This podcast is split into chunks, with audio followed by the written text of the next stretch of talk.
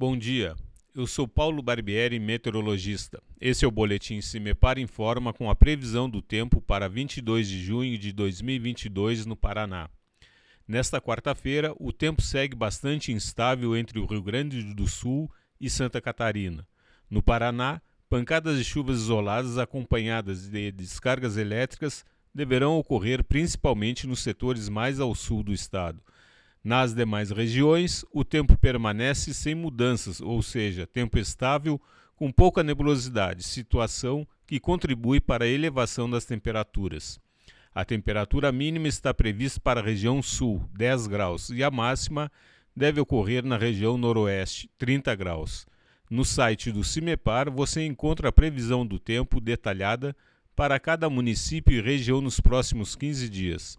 cimepar.br CIMEPAR Tecnologia e Informações Ambientais.